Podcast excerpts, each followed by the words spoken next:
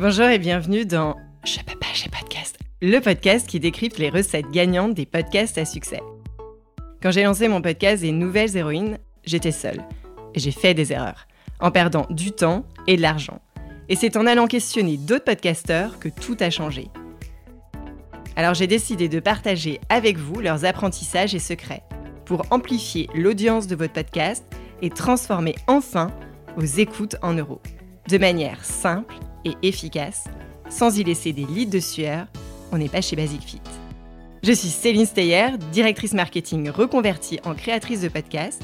Ma passion, fouiner, décrypter, comprendre et organiser tout ce que vous ne trouverez pas sur YouTube. À partir de maintenant, vous n'êtes plus seul à appuyer sur le bouton diffuser. Rendez-vous derrière votre micro. Allez, je file parce que je peux pas, j'ai podcast. On retrouve Alice dans cette deuxième partie de la mini-série dédiée au travail du son où elle va nous dévoiler comment traiter ces deux pistes lors du montage. Alors, dans le cadre de l'enregistrement à distance, la première chose à faire va être de synchroniser ces deux pistes.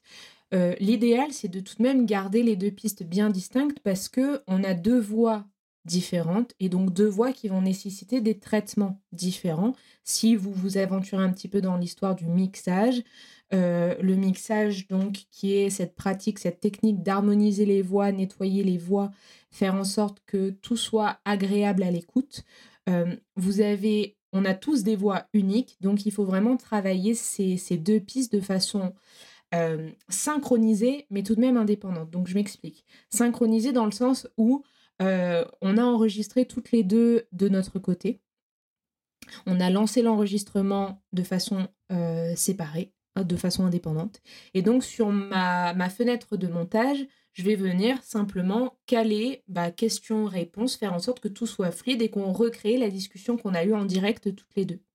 Ça, c'est une étape que vous n'aurez pas besoin de faire si vous êtes en présentiel, parce qu'en l'occurrence, vous n'êtes qu'une seule personne à lancer l'enregistrement. Euh, l'enregistreur va recueillir les deux pistes au même endroit. Et donc, vous avez déjà vos deux pistes synchronisées.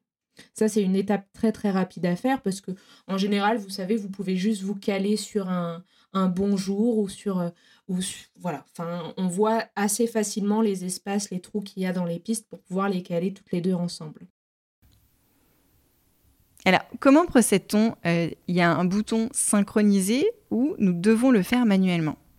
Alors, c'est pas un bouton, ça va se faire manuellement. Euh, manuellement, avec votre souris, vous allez déplacer une piste ou l'autre et caler question-réponse.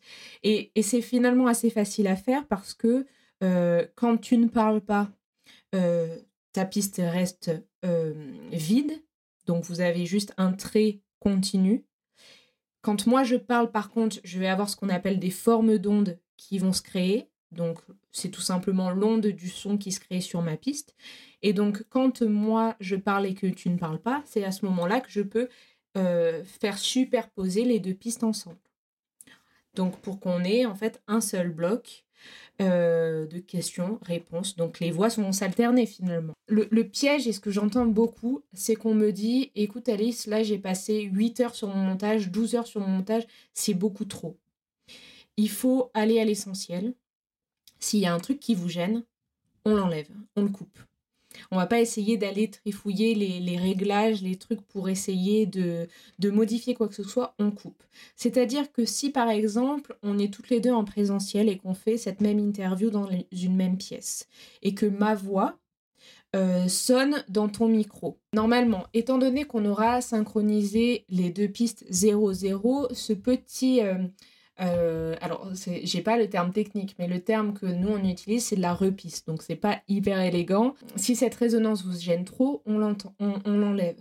si on est parfaitement synchronisé avec les deux pistes, les deux voix bien alignées au 0-0, normalement, cette, cette résonance-là, vous n'allez pas l'entendre parce qu'elle va être parfaitement calée avec ma piste à moi. Et ça va même, ça peut même apporter un peu plus d'air à votre ça va lui donner plus de présence. Et ça, après, ça sera vraiment à votre goût de savoir si c'est quelque chose que vous recherchez dans vos prises de son ou pas. Si ce n'est pas le cas, on enlève, on s'embête pas. Si c'est quelque chose que vous recherchez dans vos interviews, vous gardez et vous faites en sorte de bien synchroniser au 0-0. Et c'est quelque chose que vous ne pourrez pas avoir en distance si comme on le disait au début, vous mettez bien un casque branché euh, pendant l'interview parce que vous fermez le circuit. Que faire en cas de réverbération dans la pièce, comme si on était dans une cathédrale en fait? Euh, la réverbération, c'est les résonances qui vont se créer quand vous allez parler dans une pièce. C'est-à-dire que votre son va, va, sortir de votre bouche et va aller rebondir un peu partout autour de vous avant d'arriver jusqu'au micro. Et donc chaque rebond, il faut vraiment imaginer comme une balle rebondissante qui tape sur les murs. Chaque rebond va créer un autre son, donc une résonance. Et ça, ça s'amplifie, ça s'amplifie, et en général, on n'aime pas trop ça. La réverb, c'est peut-être la chose la plus difficile à traiter encore aujourd'hui, même par les professionnels, parce que c'est tellement aléatoire, c'est-à-dire qu'un son va se créer à chaque lettre, à chaque syllabe que je vais, euh, prononcer. C'est-à-dire que je ne vais pas pouvoir appliquer un, logiciel ou un traitement euh, qui normalement s'appliquerait sur quelque chose de linéaire. Je ne peux pas l'automatiser parce que bah, chaque son est différent. Donc là, on le fait manuellement. Euh, ce que je dis, moi, aux gens qui m'envoient des enregistrements comme ça, c'est de leur dire que ça va trop fatiguer l'oreille et que si vous avez la possibilité de réenregistrer, c'est beaucoup mieux de le faire. Il faut partir du principe qu'à partir du moment où vous avez de la résonance dans vos enregistrements et que vous avez l'impression d'être dans une pièce immense ou dans une cathédrale, il faut considérer que ce n'est pas utilisable. On ne pourra jamais, et même avec les technologies qui existent aujourd'hui, on ne pourra jamais faire en sorte de nettoyer à 100% cette piste-là et retourner à quelque chose de complètement sec et de complètement euh, isolé. Ce n'est absolument pas possible parce qu'encore une fois, c'est trop aléatoire.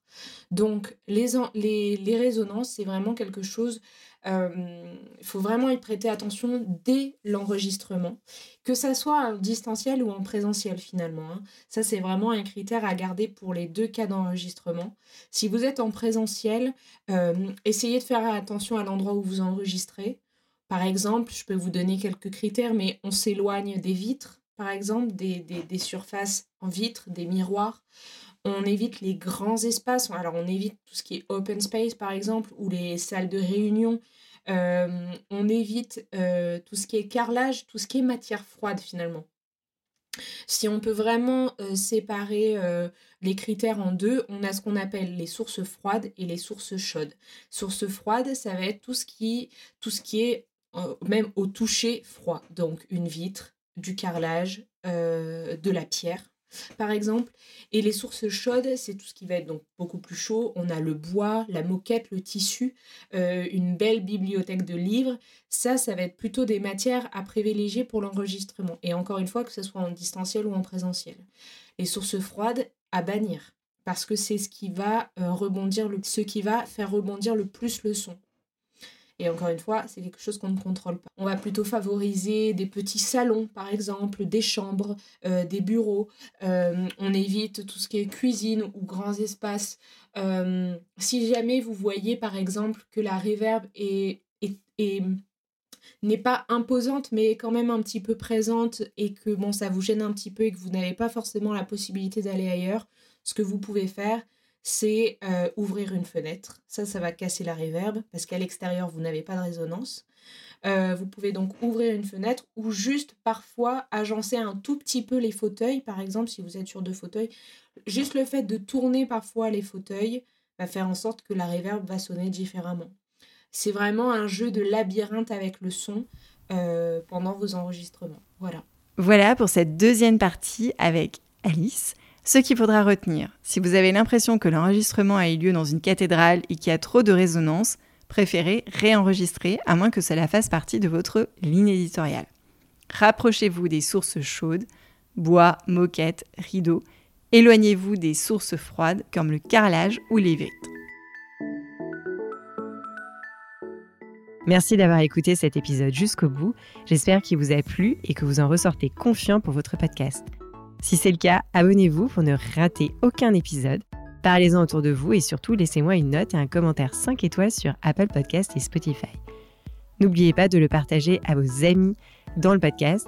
Chaque nouvel auditeur est une victoire. Si vous êtes en pleine réflexion sur votre podcast, vous pouvez me contacter sur LinkedIn ou par email cece.steyr at gmail.com. Allez, je file parce que je peux pas, de casse.